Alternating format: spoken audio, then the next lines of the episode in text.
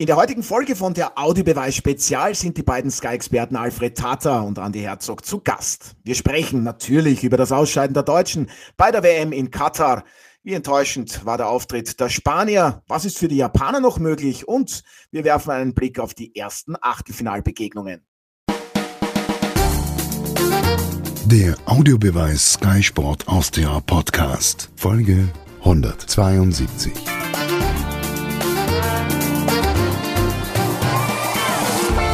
uns heißt es weiterhin der Audiobeweis Spezial. Es dreht sich auch heute wieder alles um die Fußball-Weltmeisterschaft in Katar. Herzlich willkommen, werte Zuhörerinnen und Zuhörer. Schön, dass Sie wieder mit dabei sind und ich freue mich auf meine heutigen Gäste. Das sind zwei Sky-Experten. Zum einen Andy Herzog. Grüß dich. Hallo. Hallo, Servus. Ja, zum anderen Alfred Tata. Servus. Hallo, grüß, grüß dich, Alfred. Hallo. Oh, und nicht zu vergessen, mein vielgeschätzter Kollege Martin Konrad. Schöne Grüße in die wunderschöne Steiermark. Ja, Wahnsinn. Möchtest du gerne irgendetwas, Otto, heute, weil du so höflich bist zu mir? Nein, ich, ich bin eigentlich normalerweise immer ein netter Mensch, außer man ja, reizt mich. Ja, ja also ich beginne also, den schönen, schönen guten Morgen.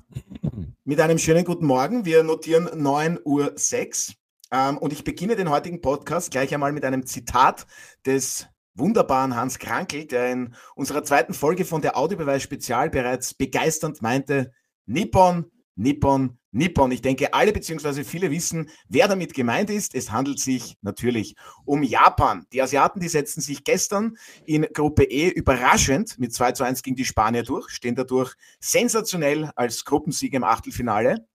Die Deutschen hingegen, die sind ausgeschieden. Andi, so, jetzt schildere uns du bitte einmal, wie du den Abend mit Gruppe E erlebt hast. Es war ja teilweise wirklich unglaublich dramatisch.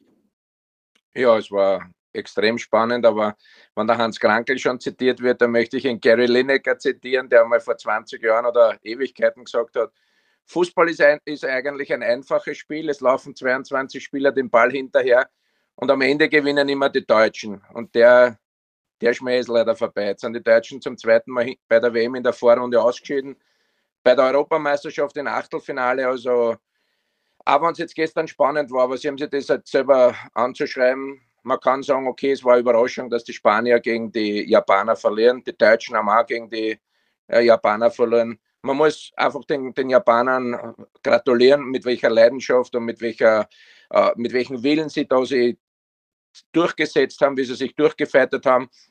Und für Deutschland gilt es natürlich jetzt, äh, alles aufzuarbeiten, weil die sind in einer richtigen Krise. Und für mich war es einfach schon so, dass ich natürlich auch durch fast zehn Jahre in der deutschen Bundesliga schon auch ein bisschen äh, für die Deutschen gedruckt habe. Aber es ist sie leider nicht ausgegangen. Wie gesagt, sie haben 20 schlechte Minuten gehabt gegen Japan. Das hat vieles zerstört, aber sie waren einfach in der Defensive bei einer WM nicht sattelfest genug. Also wenn du Weltmeister werden willst oder wenn du weit kommen willst, geht alles einmal über defensive Stabilität und das fehlt ihnen und ein bisschen was anderes auch noch, aber da können wir dann nachher noch drüber diskutieren. Ja, da werden wir auf jeden Fall noch detaillierter darüber sprechen. Aber ganz kurz noch, Andi, weil du gesagt hast, du hast ja lange Zeit äh, in der deutschen Bundesliga bei Werder Bremen auch gespielt. Wurden da gestern auch ein paar WhatsApp-Nachrichten verschickt? Vielleicht gab es dann auch die ein oder andere hämische Bemerkung? Oder hast du auch mitgelitten da mit den Deutschen? Du hast es ja schon kurz erwähnt.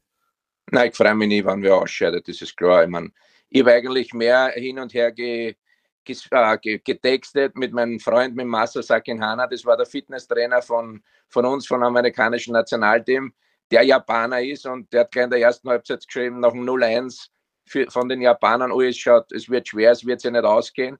Und zweite Halbzeit hat er natürlich dann schnell seine Meinung geändert und ich muss sagen, die letzte Viertelstunde habe ich von ihm nichts gehört. Da wird er wahrscheinlich vor Nervosität flach gelegen sein. ja, am Ende ging es sich dann aber für die Japaner aus. Zwischendurch waren ja sogar die Spanier und Deutschland ausgeschieden. Alfred, wie emotional, kann man das überhaupt so sagen? Wie aufregend war für dich, was da in Gruppe E abgelaufen ist? Ich habe ein lachendes und ein weinendes Auge bei diesen Resultaten. Das Lachende wäre gewesen, wenn neben Deutschland auch Spanien weg gewesen wäre. Das ist leider nicht geschehen. Caramba! Leider, sagt Alfred. Das, ja, ja, das weinende Auge ist, dass Deutschland wieder nicht dabei ist, weil ich trotzdem der Auffassung bin, verglichen mit anderen, die sich qualifiziert haben wie das Achtelfinale, die eigentlich einen Fußball spielen zum Davonlaufen.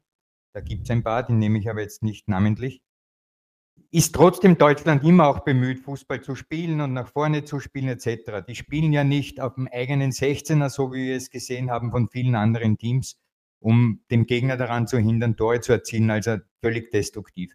Also das weinende Auge überwiegt. Ich hätte gerne Deutschland im Achtelfinale gehabt.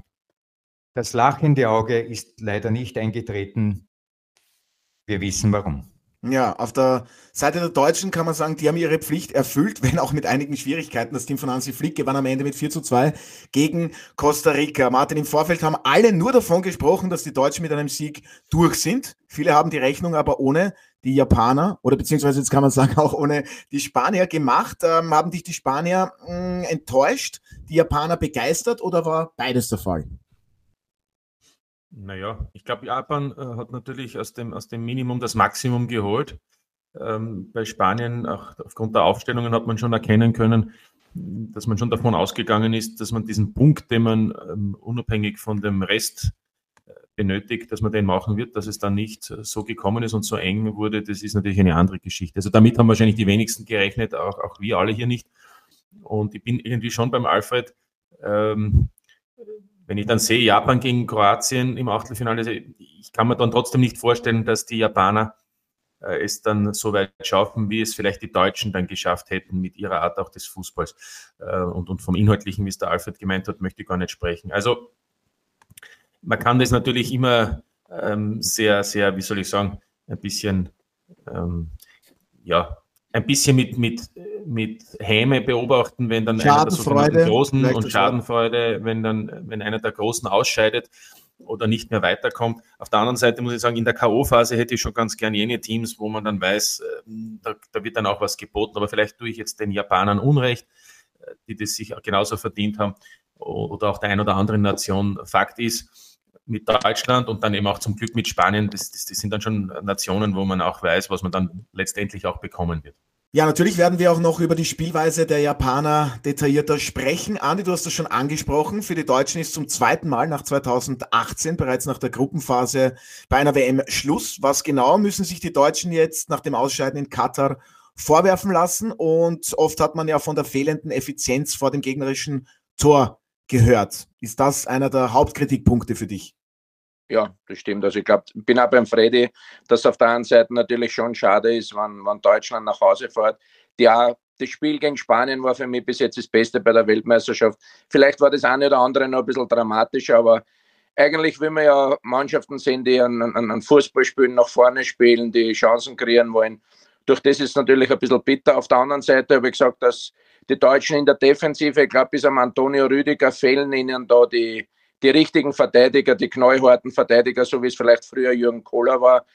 Und, und wie du sagst, in der Effizienz, wenn man sagt, ein, ein, ein Füllkrug von Werder Bremen, der ja seine Sache im Endeffekt bei der Weltmeisterschaft eh gut gemacht hat. Wenn das jetzt aber die Top Nummer 9 ist, in, ein, in einer normalerweise Weltmacht, Fußballweltmacht wie, wie Deutschland, wo es früher gehabt hast, einmal einen, einen, einen Rudi Völler, einen Jürgen Klinsmann, Karl-Heinz Rummenigge, Miroslav Klose, der beste WM-Torschütze aller Zeiten, dann sieht man, dass in den letzten Jahren in Deutschland einiges in der Ausbildung auch verschlafen worden ist. Nicht nur beim Nachwuchs, sondern ich glaube auch, dass in der Trainerausbildung einiges falsch gemacht worden ist.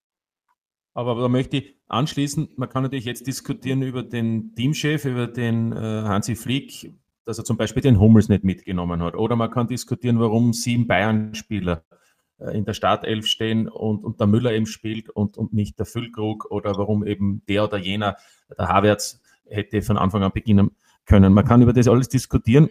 Was mir generell irgendwie auch auffällt ist, und das ist natürlich unsere Nähe zu Deutschland, und das sage ich ja immer wieder, ist mir meines Erachtens die Überhöhung, die innerhalb Deutschlands, was die eigenen Spieler betrifft, immer vonstatten geht. Also ich höre ja immer nur, Neuer, der beste Torhüter.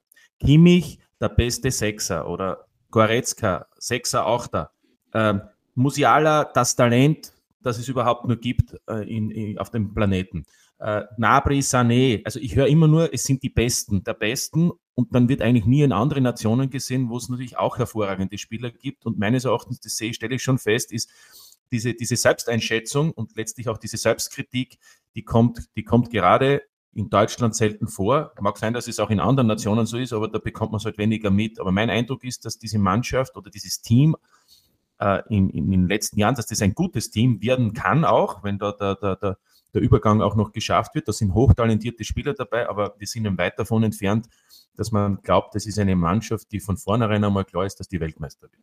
Martin, ja, da bin ich, ja. Entschuldigung, bitte, kurz, bitte, bin, ich, bin ich genau beim Thema, da bin ich auch bei dir, wenn wir Bayern München nehmen, Aushängeschild in der deutschen Bundesliga, in der Champions League, wenn man sich jetzt die letzten Jahre anschaut oder das heurige Jahr, wer war der Torjäger, wer war die Nummer 9? Lewandowski hat alle Rekorde geknackt. Wer spielt in der Verteidigung, wo sie Stabilität haben?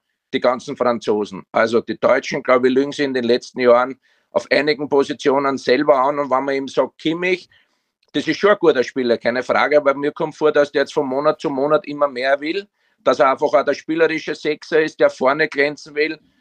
Und das geht sich dann halt oft nicht aus. Wenn man sieht, gestern hat der rechte Verteidiger gespielt, dann ist er ins Mittelfeld gekommen und auf einmal haben die Costa Ricaner zwei Tore geschossen. Ich will jetzt nicht nur ihm die Schuld geben, aber wenn man das jetzt vergleicht mit einem Casemiro oder mit anderen Spielern von Top-Nationen, der macht zuerst einmal seinen Job, dass er einfach gnadenlos als, als defensiver Mittelfeldspieler wegrammt vor die zwei Innenverteidiger, die dann auch ein bisschen mehr Sicherheit haben und das, das, das hat mir jetzt in der ganzen WM gefällt. Also es waren Phasen drinnen, wo sie richtig gut gespielt haben, die Deutschen. Aber wie gesagt, dann waren wieder zu einfach, war Viertelstunde, 20 Minuten in jedem Spiel, wo sie eigentlich das Ausscheiden hervorgeschworen haben. Ja, Alfred, ähm, ist es auch für dich eines der Hauptproblemfelder der Deutschen? Vielleicht eine Art Selbstüberschätzung? Hat sich der vierfache Weltmeister Dinge ganz einfach auch zu schön geredet? Nein, das sehe ich ganz anders. Ähm, bleiben wir mal beim gestrigen Spiel. Naja, bitte, aber bleiben wir mal beim gestrigen Spiel, bevor ich dann auf andere Dinge eingehe, die mir sehr wichtig sind. Ein Unentschieden hätte genügt bei Spanien, Japan. Das 2 zu 1 für Japan war aus meiner Sicht, und ich glaube, da sind wir uns einig und über das werden wir später vielleicht noch philosophieren, irregulär. Hans würde sagen, irregulär, weil der Ball einfach draußen war. So, ja, wir müssen wissen. Naja, ich wüsste genauso wissen, dass die das wissen, dass er drinnen war. Na, er hat die Linie noch gekratzt. Nach meinem Empfinden, ich habe mir die Frage Nein. natürlich vorbereitet gehabt, speziell also für find, dich, Alfred. Entschuldigung, Alfred, du würdest zwar jetzt über was anderes reden, aber ich finde, dieses Thema können wir jetzt zurück vorziehen.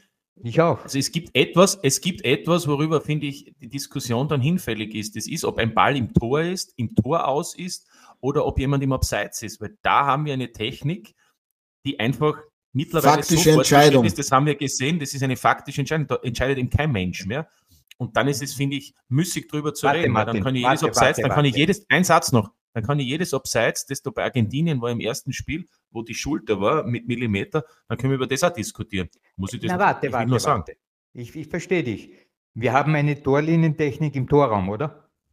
Ja, korrekt. Haben wir eine Torlinientechnik vom Torout? Also von den Linien bis zum Corner hinaus? Martin, ich höre dich nicht. Ja. Geht ja, dort die weiter. Technik. Die geht dort weiter. Die und, geht dort und automatische Abseits, äh, halbautomatische Abseitserkennung hast du auch. Es ist nichts anderes als beim Abseits. Ob der Ball drüber ist oder nicht, ob ein Spieler vorne ist oder nicht. Wir haben ja hier. Es ist also so, dann, dann dürfte es an mir vorübergegangen sein, dass es gestern einen eindeutigen Beweis gegeben hat, dass der Ball noch im Spiel war. Ja, davon gehe ich aus. Nein, nein, gehst du davon aus oder hat es den Beweis gegeben? Gezeigt wurde es nicht, es wurde ja, also äh, nicht, nicht mit dieser Grafik wurde es nicht aufgelöst. Man hat dieses Bild gesehen eben, wo man annehmen kann, dass der Ball praktisch die Linie noch kratzt. Aber ich bin schon beim Alfred. Äh, wirklich ja, faktisch aufgelöst wurde, wurde es nicht. Ja, ja. Nein, Entschuldigung, dass mir einmische. Ich glaube, es war einfacher, wenn man sagt, der Ball muss, der, der, der Leder oder was es heutzutage ist, muss die Linie berühren. Und da waren einmal 10, 15 Zentimeter Abstand. Dass er, wenn, er, wenn man von oben drüber schaut, Ganz genau. dass das wieder anders ausschaut, ein anderer, ein anderer Blickwinkel ist. Aber, Aber das ist halt dann alles schwierig Andi, wir haben hundertmal gesehen bei der Torlinientechnik, Patsch, Ball nicht im Tor, hinter der Linie. Gestern habe ich nicht gesehen, Torautlinientechnik. Patsch, Ball noch im Spiel. Was ich sagen will ist, natürlich investiert man viel Geld in das Torlinientechnik, aber wir haben gestern gesehen, dass es dann noch weitergehen muss an der Tor-Out-Linie. Und das haben wir nicht gesehen. Ja, es das geht. ist eine Sache, die mir ein bisschen auf die Nerven geht, weil unmittelbar daraus ist ein Tor entstanden. Jetzt wird bei Abseits mit dem Computer gearbeitet und so weiter. Alles berechtigt. Aber so ein entscheidendes Tor, das aus meiner Sicht, weil so war es auch, darüber entschieden hat, wer aufsteigt, ähm, wird nicht mit Beweis gezeigt. Martin, es ist aber so.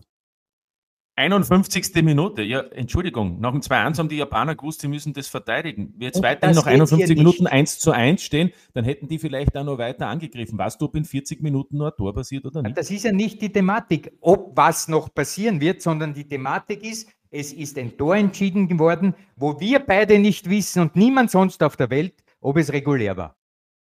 Ja, aber, um, aber woher weißt du dann, dass es nicht regulär war? Das konnte ja nicht eindeutig aufgelöst werden, deswegen gab es ja den Treffer. Eh, aber noch einmal, äh, verstehen wir, worum es geht. Es wird ein Riesenaufwand betrieben, ein Riesenaufwand mit allem Möglichen mittlerweile. Ja? Da wird äh, mit allem überwacht und da fliegen die Kameras über Stadion. Im Tennis gibt es das Hockey. Offenbar ist es im Fußball nicht möglich, dass man wenigstens auch die Torout-Linie mit einem Hockey beobachtet.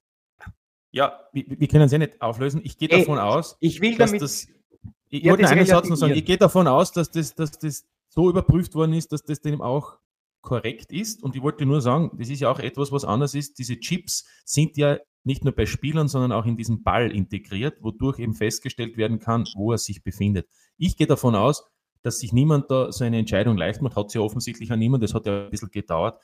Und deswegen geht davon aus, dass das so wie bei jedem Millimeter abseits auch in dem Fall millimetermäßig auf der Linie war oder gekratzt hat und der Ball nicht zur Gänze im Torout war. Und dann gehe ich davon aus, dass das korrekt ist. Weil wenn das nicht so ist, dann ist die Technik ohnehin äh, zu hinterfragen. Gut, dann gehe ich aufs Sportliche zurück.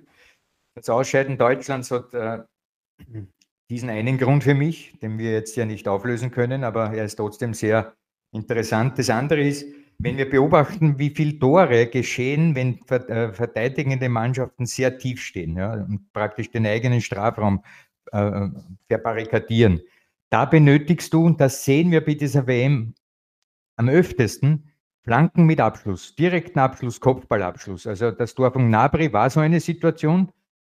So, die Spieler von Costa Rica haben sich phasenweise auch um den eigenen Strafraum verbarrikadiert und man hat versucht mit Triplings und was wie Sané und, und, und, und dem Musiala, die haben immer wieder versucht mit Triplings nach innen und so weiter und nie diese Waffe gefunden, die am leichtesten ist, ein gut organisiertes und äh, mit vielen Spielern verteidigendes Team auszuhebeln. Das sehen wir bei dieser WM schon hunderte Male mittlerweile. Das ist mit Flanken und Abschluss. So, und jetzt kommen wir dazu, wer ist dann drinnen im Strafraum? Müller. Das ist eben kein äh, Zentrumstürmer, ja, der für solche Situationen prädestiniert wäre. Füllkrug war so einer, der hat den Tor gemacht.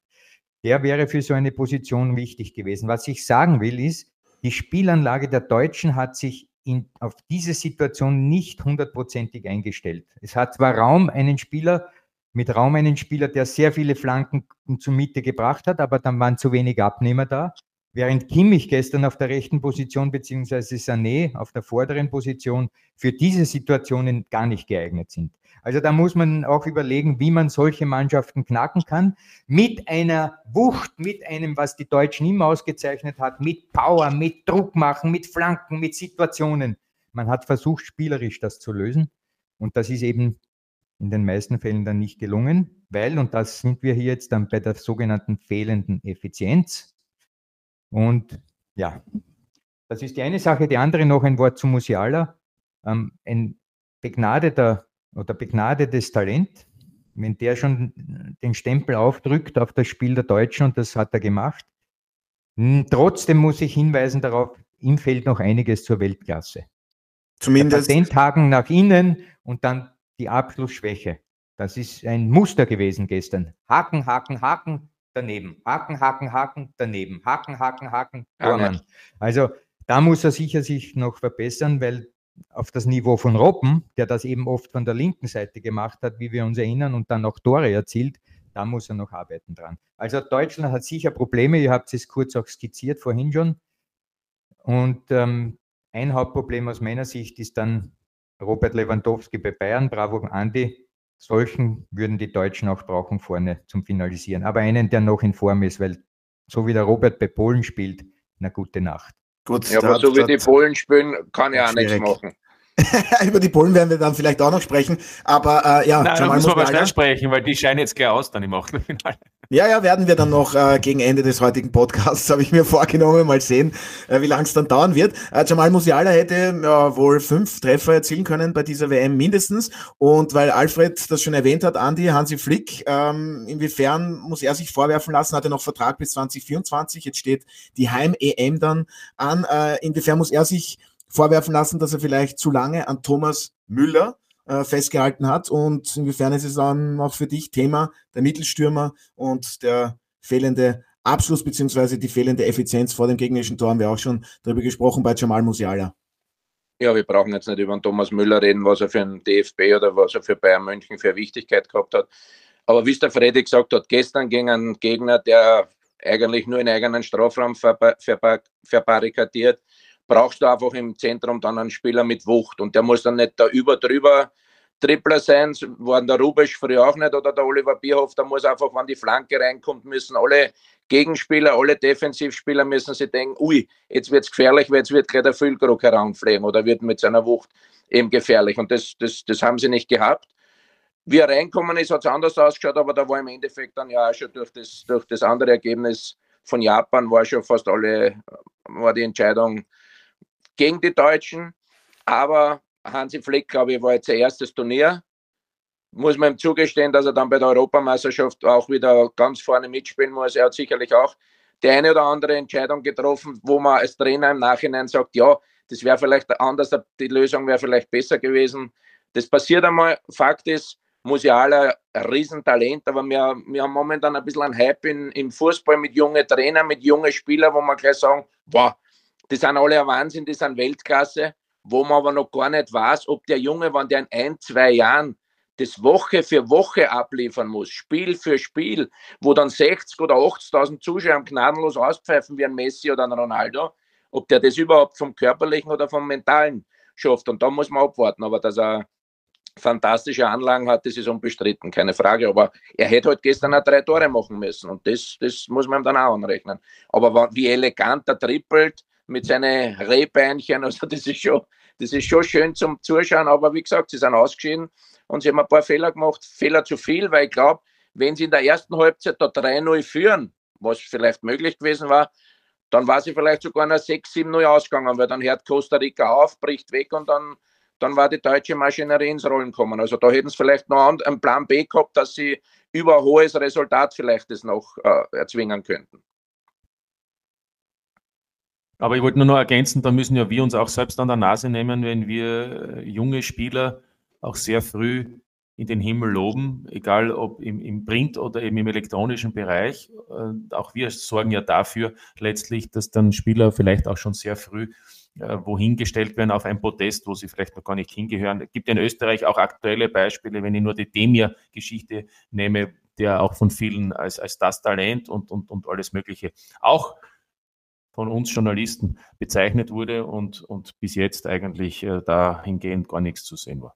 Ja, ich lege mich trotzdem fest, aber da bin ich wohl nicht der Einzige. Jamal Musiala gehört die Zukunft im DFB-Team und wir dürfen auch gespannt sein, ob Thomas Müller, hat ja gestern dann nach äh, Schlusspfiff ein durchaus emotionales Interview gegeben, seine Karriere im DFB-Team beenden wird, wurde ja 2014 unter anderem auch Weltmeister, ist 33 Jahre alt und erstmals in der Geschichte hat eine Frau äh, ein Spiel bei einer Männer-WM geleitet.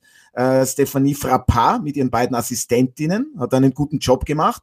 Ähm, gute Leistungen sollen belohnt werden. Andi, die Geschichte ist deswegen erwähnenswert, weil es eben das erste Mal der Fall war bei einer WM.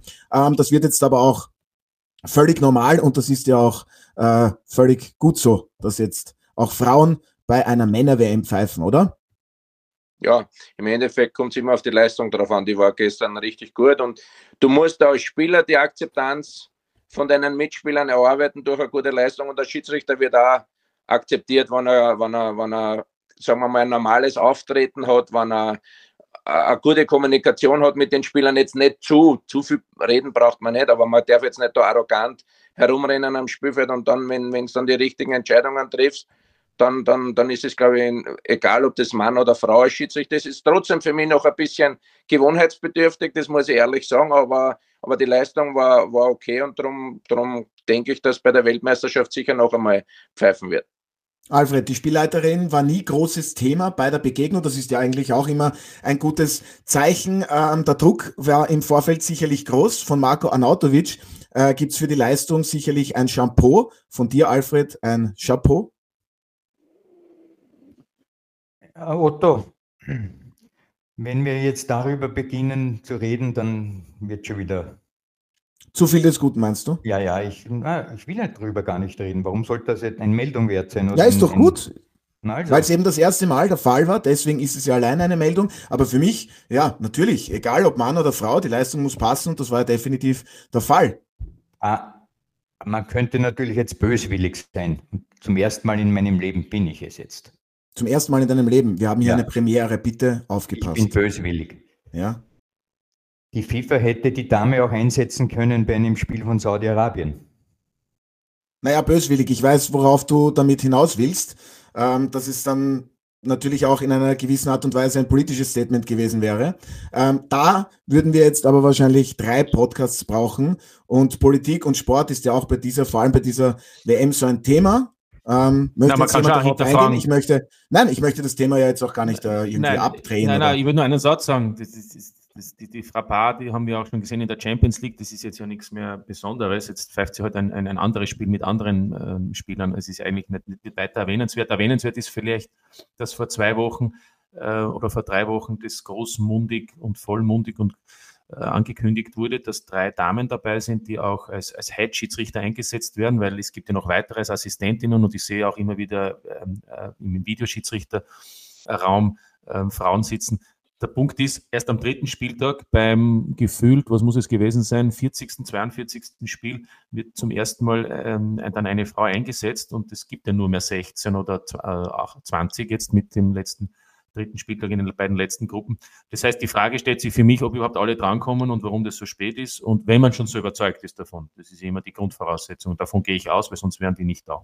Also könnte man sehr wohl auch hinterfragen, weil es wird nicht einfacher. Und das Spiel um Platz drei dann einer Frau zu geben, das ist ja dann eigentlich, wenn es so sein sollte, dann hat es ja auch ein bisschen einen Schalenbeigeschmack. Ne?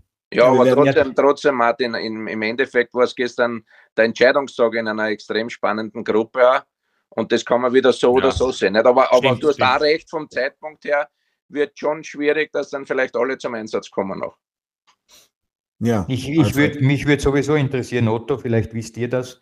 Wie sind die Besetzungskriterien da bei der, bei der FIFA? Mit, äh, wer besetzt diese Spiele? Wer ist verantwortlich, welcher Schiedsrichter bei welchen Spielen eingesetzt wird? Bitte, Martin.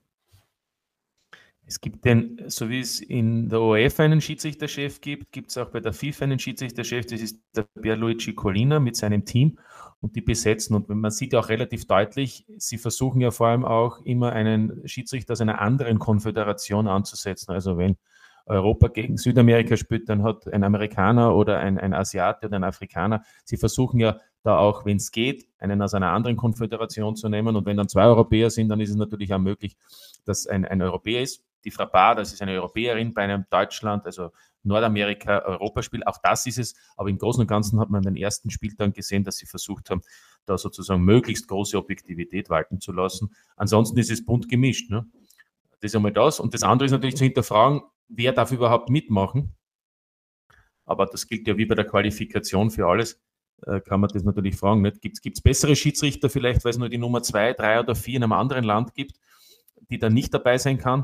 Äh, dafür ist jemand dabei aus politischen Gründen. Das ist ja immer so eine Frage, nicht? weil halt von allen Konföderationen Schiedsrichter geschickt werden. Aber diese Diskussion wirst du immer haben, wie bei der Zusammenstellung eines WM-Kaders äh, gibt es das auch.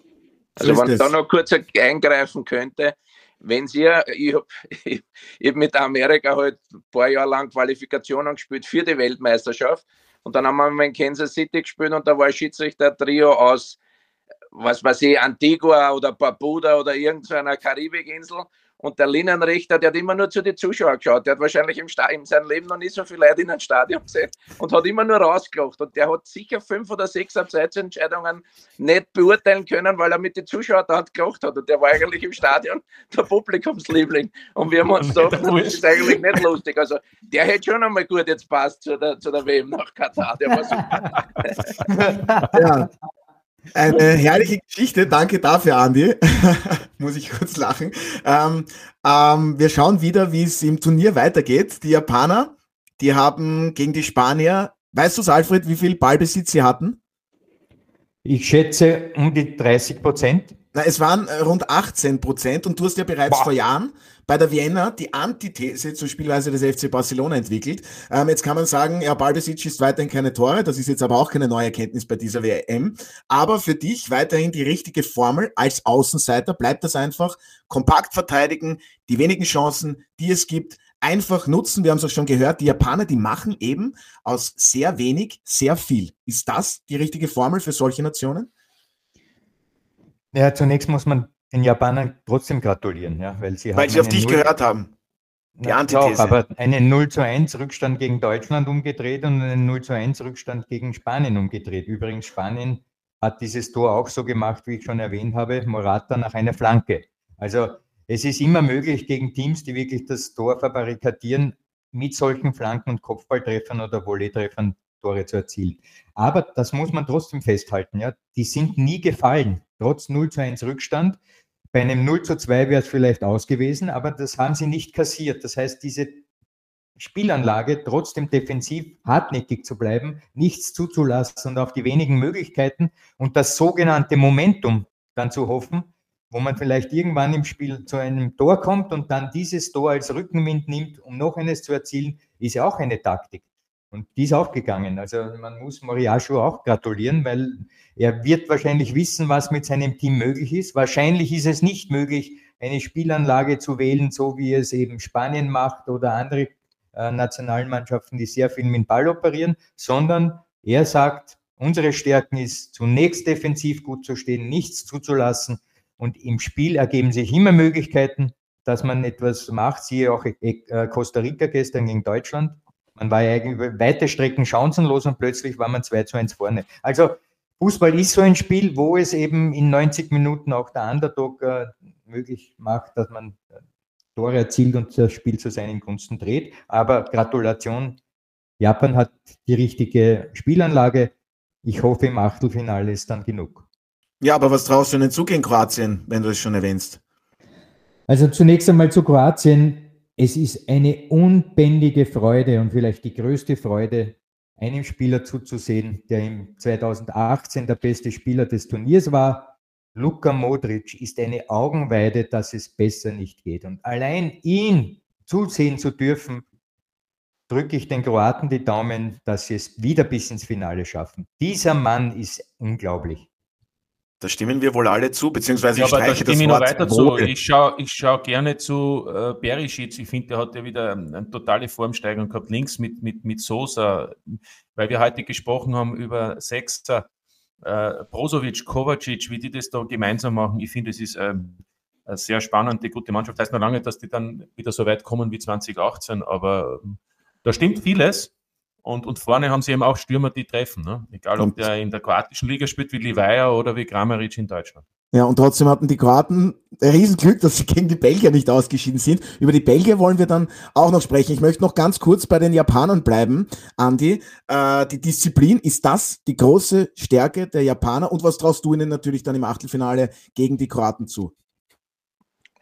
Sie können nur weiter überraschen. Also sie haben jetzt im Endeffekt nichts mehr zum Verlieren. Man kann sich erinnern, damals gegen die Belgier bei der letzten Weltmeisterschaft haben sie 2-0 geführt. Da waren es kurz darauf, äh, davor, dass sie die goldene Generation in, am, am Höhepunkt rausschmeißen und dann noch das Spiel verloren. Also sie sind einfach eine Mannschaft mit einer riesigen Mentalität. Und wenn sie einfach das Momentum haben oder wenn Situationen entstehen, so wie gestern beim ersten, beim ersten Tor, wo sie dann einen Ballverlust der Spanier erzwungen haben, wenn sie da mit ihrer Dynamik heranfliegen wie Kamikaze, dann kriegt jeder Gegner Probleme. Und die, die Geschichte ist halt das, sie verteidigen gut. Und wenn dann eben einmal eine, eine Situation kommt, wo sie komplett den Spielstil umstellen und vorne draufpressen, ist es für einen Gegner dann wahrscheinlich auch nicht so einfach, die Situationen dann schnell einmal richtig zu lösen. Also die Japaner sind eine Mannschaft, die schon eine, eine technische Qualität haben, weil sie haben ein paar hervorragende Fußballer drinnen, schnelle Spieler vorne, die perfekt dann auch zu dieser Situation dazu passen. Aber normalerweise, die, die, Kroaten sind richtig stark. Sind, glaube ich, am Final Four von der UEFA Nations League. Modric, wie der Freddy gesagt hat, Wahnsinn. 36 Jahre marschiert 90 Minuten. Und wie er mit dem Ball umgeht, der tanzt mit dem Ball so wie früher der Sinne den Sedan. Bravo, Herrlich. bravo, bravo, Andi. Genau ja, so denkt. Auch ein genau Bravo von mir. Da geht einem. Dann auf einer Ebene. Er ist sogar schon 37. Er ist sogar schon sogar, 37. Ich wollte es gerade sagen. Ich um, ähm, mache mich ja auch immer jünger, darum habe ich Modric auch jünger gemacht. Ja, aber da geht einem wirklich das Fußballherz so richtig auf, wenn man Luka Modric beim Fußballspielen zusieht. Und auch den Kroaten, Martin, du hast ja schon einige erwähnt. Äh, ich möchte noch kurz auf die Spanier zurückkommen, Andi. Äh, war das für dich sehr enttäuschend, der Auftritt? Oder denkst du, war da schon auch Kalkül dabei? Die Spanier spielen jetzt im Achtelfinale gegen eins der Überraschungsteams, gegen die Marokkaner. Äh, denkst du, diese Niederlage wird Spuren bei den Spaniern hinterlassen? Oder war da schon auch ja, ein bisschen Berechnung dabei, sage ich jetzt vorsichtig? Ich glaube nicht, dass so eine Mannschaft wie Spanien mit der Vergangenheit, mit der Erfolgsgeschichte in den letzten Jahren, dass die da freiwilliger Spiel herstellen gegen, gegen Japan. Und ich glaube, dass Marokko auch ein unangenehmer äh, Gegner sein wird für die Spanier. Sie haben das erste Spiel 7-0 gewonnen. Dann hat es sehr, sehr gut ausgeschaut gegen Deutschland auch. Ein richtig gutes Spiel abgeliefert, aber da hat es auch Momente gegeben, wo das Spiel vielleicht in die andere Richtung kippen hätte können, wo die Deutschen vielleicht sogar gewinnen hätten können. Und dann hat man zwei Spiele, vier Punkte, dann spielst du gegen Japan, denkst du, naja, den Punkt holen wir sicher oder es wird sich nicht mehr ausgehen, dass uns eine Mannschaft am dritten Platz verdrängen kann. Und so haben sie auch gespielt. Also sie haben schon wieder eine spielerische Klasse, aber diese Dominanz, wo sie ja früher, wie sie, wie sie mit Abstand die Besten auf der Welt waren, wo sie, glaube ich, 60 Prozent oder 66 Prozent, wenn sie den Ball verloren haben, in Angriffsdrittel, wo sie sich die Bälle gleich wieder zurückerkämpft haben, diese Dominanz haben sie momentan nicht. Und darum glaube ich auch, dass es für sie schwer wird, Weltmeister zu werden. Man muss sie auf der Rechnung haben, keine Frage, aber dass sie die Gegner so zerlegen wie 2008, 2010, 2012, da sind sie schon noch ein Stück davon entfernt. Na, und ich glaube auch deshalb wollte der Olmo kurz vor Schluss noch das Tor erzielen, denn ganz ehrlich, ich, ich glaube, für Spanien wäre ein Gegner wie Marokko trotzdem anders und angenehm. Äh, für Spanien wäre ein Gegner wie Kroatien trotzdem anders und angenehmer als Marokko. Das ist meine Meinung, weil, weil Marokko. Weil die Kroaten ja auch offensiv ausgerichtet sind. Ja, und, und man kennt sie auch irgendwie und das ist dann, genau, und bei Marokko, das sind das sind hervorragende Spieler, die alle in den Top-Ligen in Europa spielen und die, die, die finde ich, sind unangenehmer und deswegen äh, hat man das aus eigener Kraft eigentlich aus meiner Sicht verabsäumt, aber vielleicht werden wir eines Besseren belehrt und das geht ja alles so, wie es die Spanier sich vorstellen. Aber mein Eindruck war schon, dass sie eigentlich Gruppensieger werden wollten. Ja, ich glaube aber, es ist ja dann gegangen, dass man Brasilien, Brasilien. vermeiden könnte. Ich wollte es ne? gerade erwähnen. Super, ja. Andi, ja. Top ja, das ist natürlich, natürlich schon weitergedacht. Die Brasilianer, ja, die drohen dann im Viertelfinale als Gegner, beziehungsweise waren ein möglicher Gegner und dadurch jetzt sind die Spanier Gruppenzweit, jetzt können sie im Viertelfinale wohl nicht auf Brasilien treffen. Alfred, für dich, wie seriös war der Auftritt der Spanier? Das war nicht wirklich das wahre Gesicht von der Elf von Luis Enrique. Was traust du ihnen gegen Marokko zu? Es war sehr wohl das wahre Gesicht. Das wahre Gesicht war nicht gegen Costa Rica. Ähm, ich glaube, dass man, wenn man beginnt taktisch zu spielen, weil man irgendwen im Turnierverlauf ausweichen möchte, in diesem Fall vielleicht Brasilien, da ist man auf dem Holzweg. Ähm, ich glaube, man muss versuchen, einfach rauszugehen und jedes Spiel zu gewinnen. Ähnlich die Franzosen, die haben auch plötzlich verloren ein Spiel, das sie ähm, für, für Außenstehende geht es nichts mehr, weil man ist schon qualifiziert um diesen Blödsinn. Nein, wenn du beginnst, Schwächen zu zeigen, und die, äh, diese Schwächen haben sich auch bei den Franzosen offenbart und jetzt bei den Spaniern. Dann bist du viel angreifbarer. Und meine Vermutung in dieser Hinsicht ist deshalb, dass die Europäer einfach heuer nicht den Weltmeistertitel holen. Es wird äh, sich der Kreis schließen, weil wenn wir bedenken, der letzte nicht-europäische Weltmeister 2-2 war Brasilien, dann war es Italien, dann war es Spanien, dann war es Deutschland, dann war es Frankreich. Also aus den großen Ligen Europas sozusagen, die größten, sind dann jeweils die Weltmeister gekommen. Und jetzt schließt sich der Kreis, weil noch eine größere Liga finden wir nicht mehr als die italienische, spanische, deutsche und englische. Ach, die englische. Ja, die, die werden es nicht. Die werden es nicht. Hilfe! Das hat Ihnen Wolf geredet. Jetzt, die Engländer jetzt haben wir Weltmeister. Mein Gott, ich beschwöre es herauf. Jetzt, jetzt wissen wir, wer Please, football wird. not coming home. Herrlich, ja. Äh, aber enttäuschend waren bei dieser WM nicht nur die Deutschen, ähm, sondern auch die Dänen und Belgier. Andi, ganz, ganz, äh, ganz kurz zur der goldenen Generation der Belgier. Warum hat es wieder nicht für einen Titel gereicht? Da kommt jetzt wohl der große Umbruch. In der M-Quali geht es dann gegen Österreich. Wir freuen uns schon. Naja, ich glaube, der Ausdruck goldene Generation passt da nicht, weil da hätten sie Titeln holen müssen. Sie waren so die goldene Generation in den Qualifikationen, weil da haben sie fast immer alle Spiele gewonnen. Durch das waren sie auch ein paar Jahre äh, Nummer eins in der Weltrangliste. Sie haben schon außergewöhnliche Spieler gehabt mit Eden Hazard, Kevin De Bruyne. Hazard spielt jetzt seit zwei Jahren, glaube ich, nie und nimmer. De Bruyne ist in der Premier League, wenn man den marschieren sieht bei Manchester City, wie der Tore vorbereitet, Tore schießt. Und dann kommt er nach Katar und da, von außen jetzt meine, meine Meinung oder meine Ansicht ist, dass es in der Mannschaft nicht gepasst hat. Also die haben ja bis auf die letzten, letzte Halbzeit jetzt gegen Kroatien, haben ja die nie versucht, da als Mannschaft aufzutreten, äh, irgendwas zu erzwingen mit ihrer spielerischen Klasse, dass sie sich da gegenseitig pushen. Da muss irgendwas gewesen sein, ich weiß jetzt nicht genau was, vielleicht das Interview auch von De Bruyne, wo er gesagt hat, ja, wir sind zu alt, um Weltmeister zu werden. Da hat es dann auch Streitereien gegeben, ein bisschen mit den Verteidigern hinten, Alderweireld und Vertongen. Die haben dann gesagt, na, vielleicht sind wir in der Offensive auch zu alt, weil Tore schießen mag keine. Also so kannst du bei einer Weltmeisterschaft nicht bestehen. Wenn du nicht einen guten Teamspirit hast, gepaart mit individueller Qualität, sind sie zu Recht heimgefahren. War eine große Enttäuschung. Die Dänen genauso. Für mich hätten eigentlich die Polen auch heimfahren müssen, weil das Spiel äh, gegen Argentinien war für mich eine absolute Vollkatastrophe. Du hast zwei Superspieler mit Zielinski und mit Lewandowski in der Offensive und die spielen eigentlich nur im eigenen, in der eigenen Hälfte, weil sie einfach nicht nach vorn spielen wollten. Und ich weiß jetzt nicht, wie sich das jetzt dann ausgewirkt hätte eben auf die nächste Weltmeisterschaft, wenn die Europäer so schnell ausscheiden, dass man da vielleicht einen Startplatz verliert im Vergleich zu Afrika, die heute halt jetzt ein paar weiterbringen.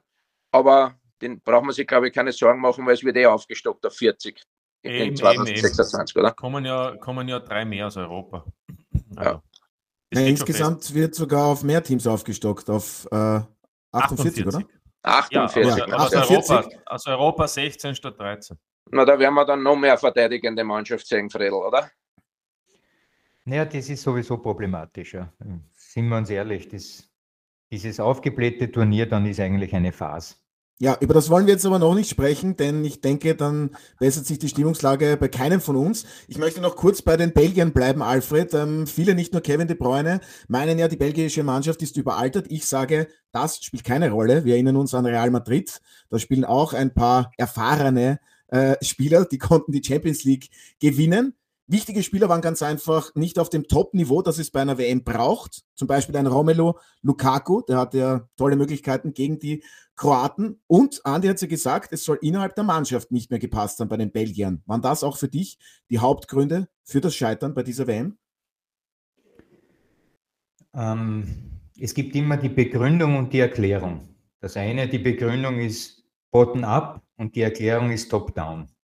Jetzt können wir uns die Argumente für Bottom-up suchen, also von unten hinauf erklären, begründen und dann sozusagen die Erklärung von oben nach unten. Nein, ich bleibe beim sogenannten singulären Event. Und das singuläre Event war gestern aus meiner Sicht das Tor von Japan. Dann singuläre Element war gestern die Chancen von Lukaku bei aller Liebe, auch wenn sie jetzt noch äh, nicht dieses Niveau haben, was man von Belgien eigentlich erwartet. Lukaku hat es auf dem Fuß und dann wäre das Achtelfinale schon gänzlich anders ausgegangen. Also ich weigere mich jetzt weder Begründungs- noch Erklärungsargumente zu liefern. Das Momentum war einfach in dieser Situation nicht bei Lukaku. Ob er in der Form, wenn er nicht verletzt gewesen wäre, in seiner Topform die reinmacht oder nicht, ist jetzt aus meiner Rein Sicht spekulativ. Nicht.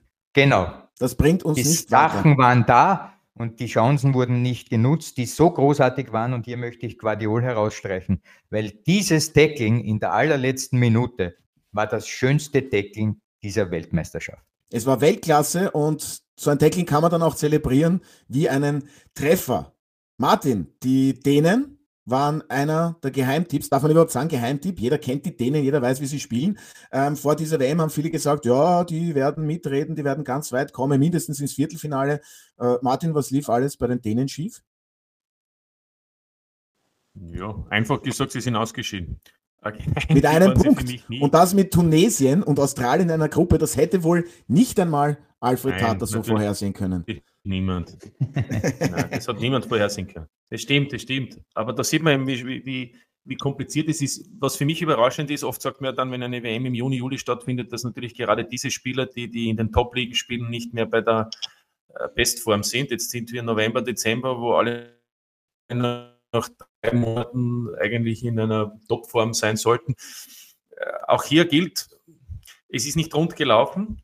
Vielleicht hat man das Pulver schon äh, in der Nations League verschossen, äh, könnte man auch sagen, weil da gab es ja beachtliche Erfolge, nicht nur gegen Österreich. Und in der Quali natürlich. Ähm, aber, aber ich sage, während bei den Belgiern ja da ein Umbruch ansteht, den sehe ich jetzt bei den Dänern nicht wirklich, aber, aber ich glaube einfach, das ist eine gute europäische Mannschaft. Aber es, ja, ist, von, ist, ist wirklich schwierig zu beurteilen, warum es dann zum Beispiel in, den, in dem Spiel, wo ich sage, wo noch was möglich gewesen wäre gegen Australien, warum es da eigentlich, finde ich, insgesamt enttäuschend war. Also da war wenig Inspiratives dabei und, und wenige, wo ich gedacht habe, da könnte was gelingen. Ne? Also das hat man ja bei anderen Teams dann ganz anders vernehmen können bei diesen sogenannten Entscheidungsspielen. Ja, und Andi, du kennst ja das österreichische Herz wie wir auch bestens, vor allem was äh, das Phantom betrifft. Da sitzen jetzt viele zu Hause auf der Couch und sagen, um Gottes Willen, gegen die Waliser sind wir ausgeschieden. Wie war das nur möglich? Denen haben uns abgeschossen. was ist da äh, dein Befinden, beziehungsweise wie schätzt du das Ganze ein? Auch wenn es natürlich überhaupt nichts bringt. Ich weiß schon, das ist dann immer Jammern zu Hause auf der Couch. Ja, wenn man jetzt die Auftritte der Waliser gesehen hat, muss man sich schon noch ein bisschen ärgern, das ist keine Frage. Aber man muss auch ehrlich sagen, dass sie damals in der Qualifikation schon noch um Eckhaus besser waren, dass sie sehr, sehr wenig Spiele verloren haben, dass sie defensiv extrem stark waren und dass sie mit Aaron Ramsey und mit, mit Garrett Bale zwei Spieler gehabt haben, die oft den Unterschied ausmachen haben können. Und da merkt man halt auch, dass jetzt beide Monate später auch nicht mehr viel gespielt haben, dass sie auch nicht mehr diese Leistungen abrufen können. Und dann wird es für eine kleine Nation wie, wie Wales natürlich schwieriger, dass sie da bestehen können. Aber wie gesagt, ich glaube, von der Qualität her haben wir als Österreich schon äh, äh, eine bessere Mannschaft wie, wie Wales zu bieten gehabt.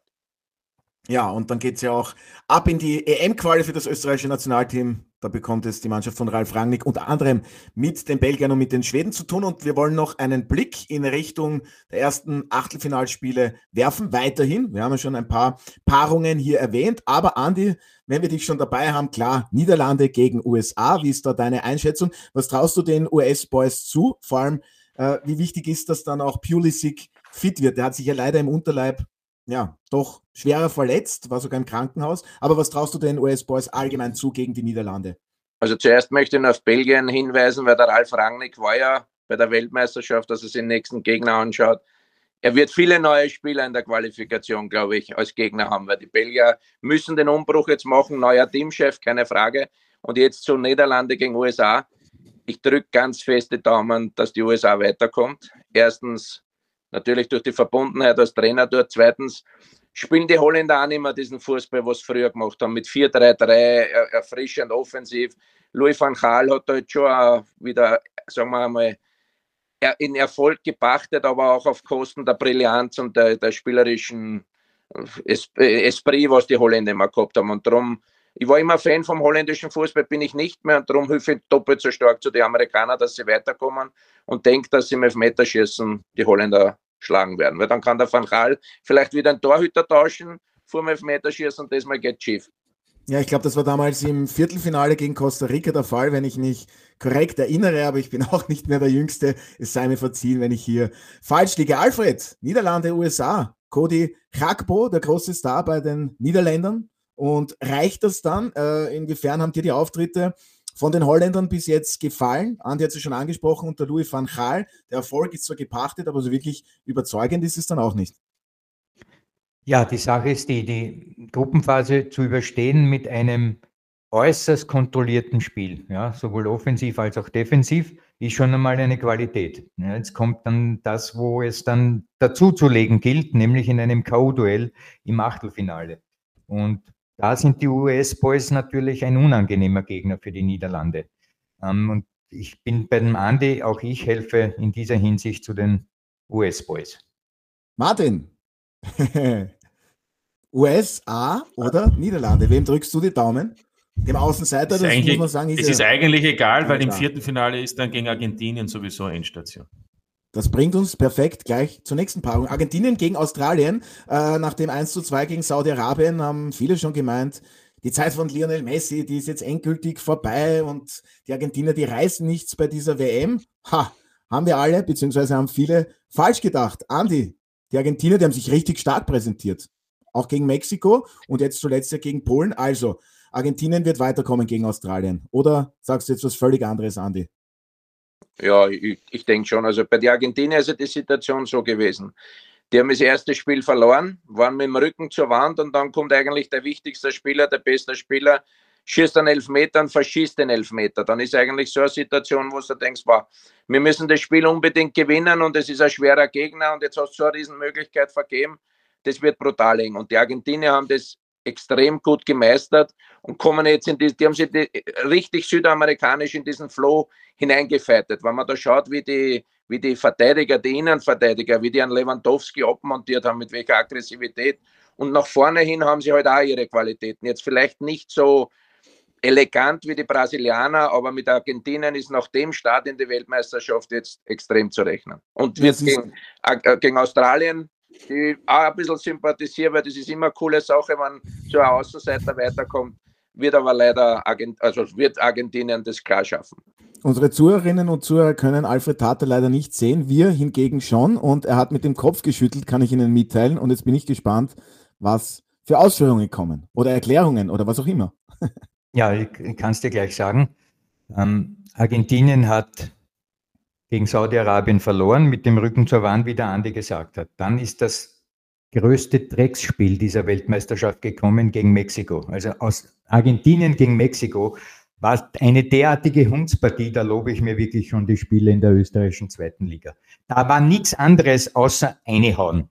Und zwar auf allen möglichen ja, aber es Arten ging ja auch um etwas. Naja, das heißt ja nicht, dass man deshalb Fußball spielen nicht muss. Also auch ja, im, nach dem, gesagt, es geht Warte Sekunde, erstes Spiel Saudi-Arabien, nichts Besonderes verloren. Na, da haben sie gut gespielt gegen, gegen Saudi-Arabien, also, also muss man sagen. Alfred, Alfred, ich weiß nicht, bei welcher WM du bist. Aber ja, ich bin bei der richtigen, keine Sorge. Aber, aber, Argentinien im ersten Spiel hat in der ersten Hälfte drei Abseits-Tore geschossen, da haben wir jetzt wieder mit der Technik. Aber Abseits ist Abseits, Martin. Ja, jetzt ich sag's ja eh. Aber sie waren, nein, ich versuche ja gerade zu sagen, mhm. da können wir natürlich, ich will ja nicht diskutieren, ich will nur sagen, so knappe Entscheidungen, die waren haushoch überlegen. Normalerweise das, wäre es, du hast selbst gesagt, wäre die WM 2014 gewesen, Alfred, ohne Videoschiedsrichter wäre das in der Pause erledigt gewesen. Und ja, jetzt sagst natürlich. du mir, das war nichts Besonderes. Dann war Nein, das zweite Spiel, wo es um alles geht, verlieren verboten. Da gewinnen sie. Den Druck musst du einmal standhalten. Bin ja eh bei dir, aber ich bin nicht ganz bei dir. Erstens, die erste Hälfte gegen Saudi-Arabien war ja nicht schlecht, ja, da sind wir uns einig. Die zweite Hälfte war im Menü gegen Saudi-Arabien. Ja. Noch ein 2-1 ja. war gar nichts mehr. Gegen Mexiko, gegen Mexiko, ehrlich, dieser Schuss von, von Messi, der hat, das war die einzige, weil, und jetzt komme ich zum Punkt. Immer, wenn man einblendet, die Fans, sieht man Plakate Maradona und Messi nebeneinander, weil eben Messi auch als Dios gilt. So, Maradona 86 war zum ersten Mal in der WM-Geschichte, dass ein einziger Spieler eine Mannschaft zum WM-Sieger äh, geführt hat, weil der Rest dieser Truppe mit ein, zwei Ausnahmen damals war ja zum Davonlaufen bei Argentinien. Und heute ist es ähnlich. Ich sehe dort nur Hundskicker. Seien wir nicht best, bei Argentinien vielleicht ein bisschen noch der Di Maria, aber da ist gar nichts. Der Lautaro, was ist das? Wieso du meinst spielt der Lautaro Martinez. Ja, genau. Also äh, ich sehe hier dasselbe, dieselbe Konstellation wie 86. Wenn Argentinien Weltmeister werden sollte, dann nur, weil Messi am Ende seiner Karriere eine Form hat wie Maradona im Zentrum seiner Karriere. Und dass dieses Wunder eintritt, ist für mich unmöglich. Deshalb habe ich Argentinien nicht auf der Rechnung, weil ich sag's noch einmal, das ist eine Durchschnittstruppe, die nur eine hauen kann. Gut, aber ich, ich möchte jetzt noch kurz Fernandes. Ich habe jetzt erst nicht gesagt, eben, nachdem der Messi den Elfmeter verschossen hat, habe ich mir gedacht, ui, ist es jetzt als Ende einer Riesenkarriere, wenn die Argentinier ausscheiden und er ist schuld, dass er ihm einen Elfmeter verschossen hat. Aber wenn man dann gesehen hat, auch von seiner Körpersprache zweite, zweite Halbzeit, war er dann doch wieder, sagen wir mal, relativ der Alte. Ich befürchtet, dass er vielleicht jetzt komplett eingeht gegen die Defensive der Polen, aber er hat dann schon extrem stark gespielt und die Argentinier waren dann, wenn es wirklich darauf angekommen ist, haben sie sich einfach in den, in den Erfolg hineingefeitet und das macht sie für mich äh, extrem gefährlich für die nächsten Spiele.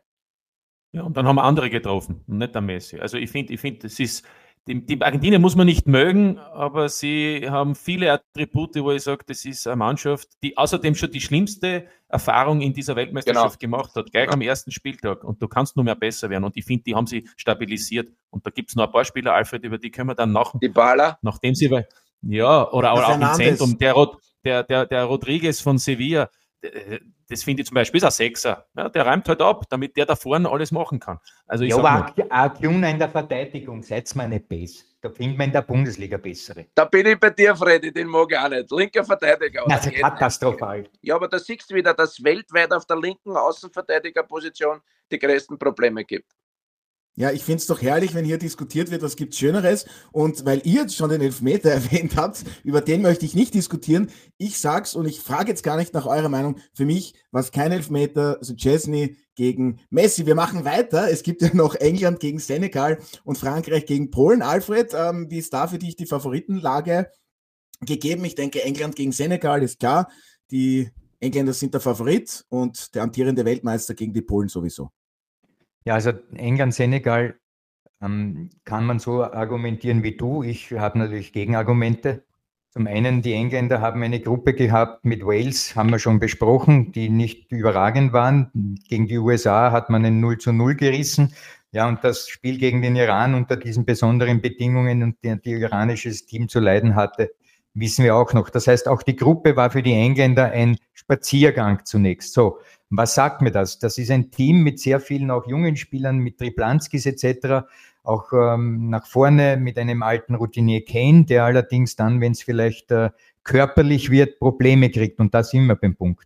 Senegal hat für mich die athletisch und physisch stärkste Mannschaft bei dieser Weltmeisterschaft. Also das wird wirklich ein sehr interessantes Spiel, ob der flinke, der nach vorne orientierte Fußball mit den jungen Spielern, Saka und Rashford vielleicht, wenn er spielt und so weiter, all diese gegen diese Spieler kommen, die einen Körper haben, das glaubst, das gibt es ja gar nicht, wie die Senegal dastehen. Und auch Spieler, die natürlich Fußball spielen können. Das braucht man ja nur den Kader ansehen. Da sind sehr viele dabei, die auch in den Top-Ligen Europas spielen. Also für mich ist England gegen Senegal ein Spiel, wo ich den Schilling nehme, in die Luft werfe, nach 25 Umdrehungen wieder auffange.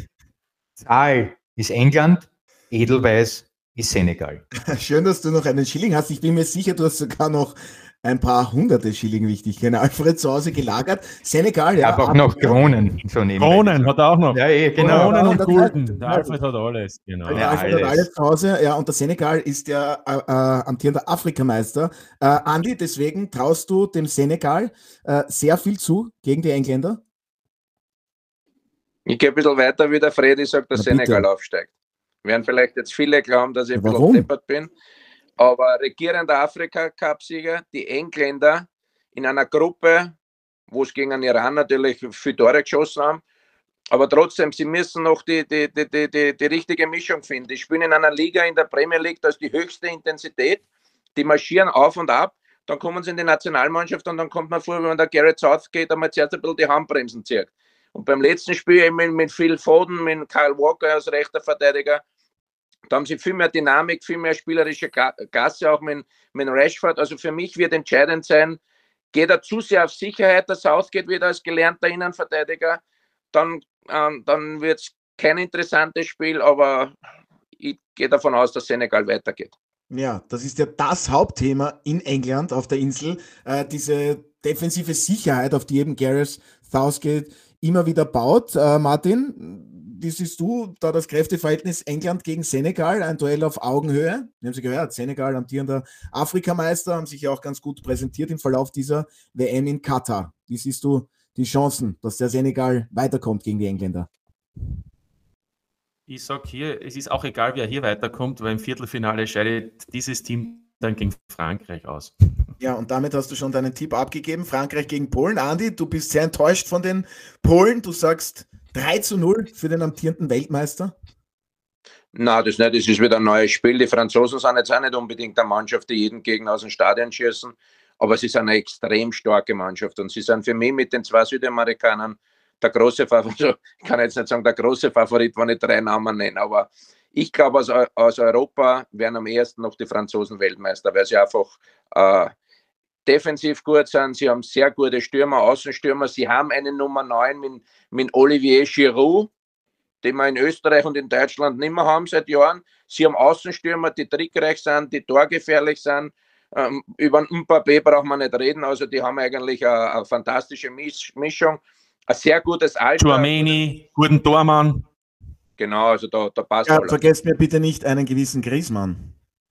Ja, die Frage wird ja, ja. natürlich schon sein, es, es, es, ist ja bei, bei den K.O.-Spielen, wenn du dann einmal eins nur in Rückstand gerätst, da kommen sicher Phasen, wo du die Nerven behalten musst und wo du dann vieles richtig machen kannst. Und das kann Argentinien treffen, es kann Brasilien treffen, es kann Frankreich treffen und dann ist eben ein Favorit vielleicht einmal schnell draußen. Aber normalerweise haben sie immer die Qualität, dass sie dann auch in, durch schwierige Phasen durchkommen, weil sonst waren es in den letzten Jahren nicht so erfolgreich. Und sie haben extrem individuelle Qualität, haben einen super Trainer mit Didier Deschamps, der genau weiß, was er zum Tun hat. Hat jahrelang eben auch Giroud äh, aufgestellt, Benzema damals nicht, wo es den, den Riesenskandal gegeben hat. Also der weiß, was er zum Tun hat. Eben bei einer französischen Mannschaft in der Vergangenheit schon auch durch ihre Lust- und Launen-Eskapaden aufgefallen sind, wenn man auf 2010 denkt. Und darum sind sie für mich äh, äh, eigentlich der große Favorit. Ja, und der Martin hat ja schon weitergedacht. Er denkt schon ans Viertelfinale. Also die Franzosen kommen für ihn dann gleich ins Halbfinale. Ich weiß gar nicht, ob Martin eigentlich begeisterter Schachspieler ist. Du denkst immer schon ein, zwei Schritte weiter. Spielst du viel Schach, Martin? Früher, jetzt nicht mehr. Stabil, gute, gute Ansage. Ich glaube, der Martin weiß schon, wenn Deutschland Europameister wird. ja, Alfred dürfen wir auf jeden Fall nicht fragen, denn laut Alfred wären es jetzt die Engländer. Äh, aber Österreich, ja, wäre wär, wär, auch nicht verkehrt. Ähm, aber ganz kurz noch deine Einschätzung. Du hast ja schon, du hast dich ja schon festgelegt, hast gesagt, ein Europäer wird nicht Weltmeister, aber was traust du den Franzosen dann trotzdem zu im weiteren Turnierverlauf und in nächster Nähe jetzt einmal gegen die Polen, Alfred? Ja, ich denke, dass es ganz klar ist, dass Frankreich Polen schlagen muss. Schon allein daraus, dass Frankfurt, Frankreich attraktiv spielt, Spieler hat, die einfach, so wie im Mbappé haben wir schon gehört, aber auch andere im Weltfußball wirklich eine, eine großartige Nummer darstellen, während bei, bei den Polen im Prinzip ja nur Lewandowski eigentlich einer ist, der, den man über den Landesgrenzen hinaus kennt, außer man ist ein Aficionado, so wie der Martin, der kann uns ja alle elf hier aufzählen bei Polen. So, also ich hoffe, Frankreich schlägt Polen. Ich hoffe, dass dann vielleicht im äh, Semifinale, äh, das, äh, im Viertelfinale Senegal wartet. Bin ich auch beim Andi. Ich favorisiere leicht die Senegalesen gegen die Engländer. Und dann wird die Frage sein, wer wird im Semifinale warten? Vermutlich Spanien oder vielleicht auch Portugal. Wir wissen es nicht. Ja, wenn sich jetzt Wir wissen es nicht, aber noch einmal, Frankreich, Polen ist für mich klar. Frankreich sollte das schaffen und dann im Viertelfinale schauen wir weiter. Wir können ja auch noch nicht zu viele Schritte auf einmal tätigen, beziehungsweise so weit in die Zukunft. Die französische Eröffnung kennst du schon im Schach. Ja, die kenne ich, natürlich. Und ja, Martin kennt sie auch und der wollte noch etwas sagen. Entschuldigung, Alfred. Na, ich, ich, wenn ich das richtig im Kopf habe, müsste dann Frankreich gegen Brasilien spielen im Halbfinale, aber, aber das nur so, oder eben gegen Portugal. Aber ja, das nur Entschuldigung, so ich habe Portugal noch vergessen, muss ich, ja. muss ich auch noch dazu rechnen. Das ist ja auch extrem Wie? stark. Ja. Naja, Wobei als, sie jetzt natürlich Probleme haben, dass der super junge linke Außenverteidiger, der Nuno Mendes, Mendes. verletzt ist, ausfällt. Durch das hast du natürlich dann nicht mehr so viele Variationsmöglichkeiten. Muss man abwarten, aber sie haben schon eine richtig starke Mannschaft. Be ja. Für mich besser wie Spanien. Besser als die Spanier, okay. Und der Star der Portugiesen heißt Bruno Fernandes und nicht mehr Cristiano Ronaldo. Darf ich sagen, habe ich jetzt so gesagt. Und wenn unsere Zuhörerinnen und Zuhörer sich fragen, warum sprechen denn die Menschen hier nicht über Portugal, Brasilien, die Achtelfinalpartien? Ich muss Ihnen gestehen, wir wissen es zum Zeitpunkt unserer Aufzeichnung ganz einfach noch nicht. Wir wissen nicht, wie da die Konstellation aussieht. Also wir können uns auch nicht in die Zukunft zaubern. Aber ich bedanke mich recht herzlich bei meiner heutigen Gesprächsrunde. Es hat wirklich sehr viel Spaß gemacht. Martin, ganz kurz, du erhebst ja, den Zeigefinger. Weil, weil, da, weil der Andi, ja, ich weiß, zu fortgeschrittener Stunde nur ganz kurz, weil der Andi heute auch als Botschafter der sogenannten Kleinen aufgetreten ist, Australien, USA.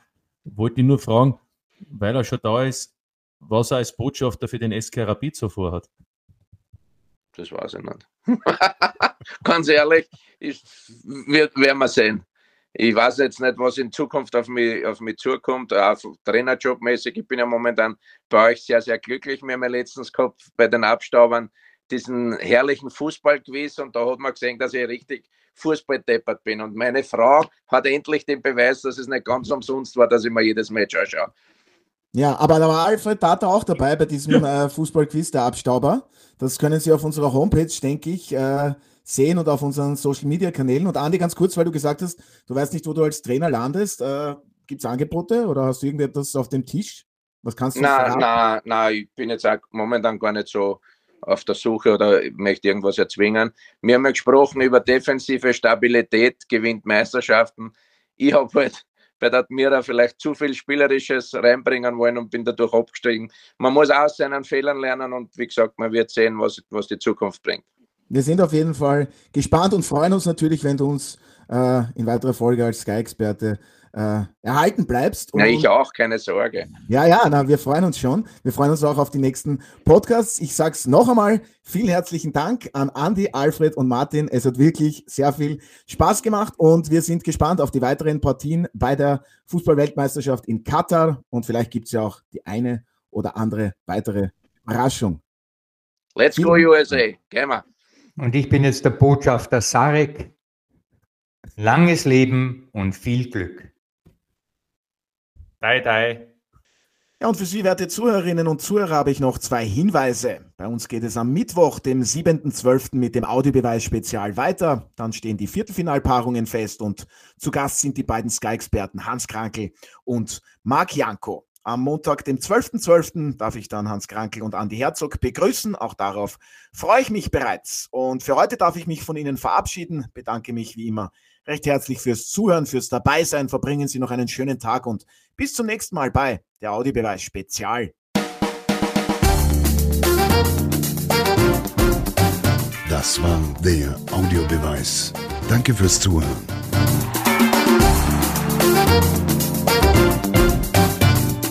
Hört auch das nächste Mal wieder rein.